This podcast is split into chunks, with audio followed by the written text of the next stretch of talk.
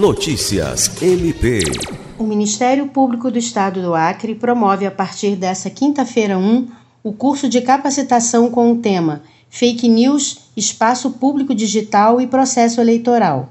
O evento ocorrerá nos dias 1 e 2 de setembro, com o objetivo de promover a formação em relação ao impacto social das fake news e as respostas judiciais ao fenômeno da desinformação durante o processo eleitoral.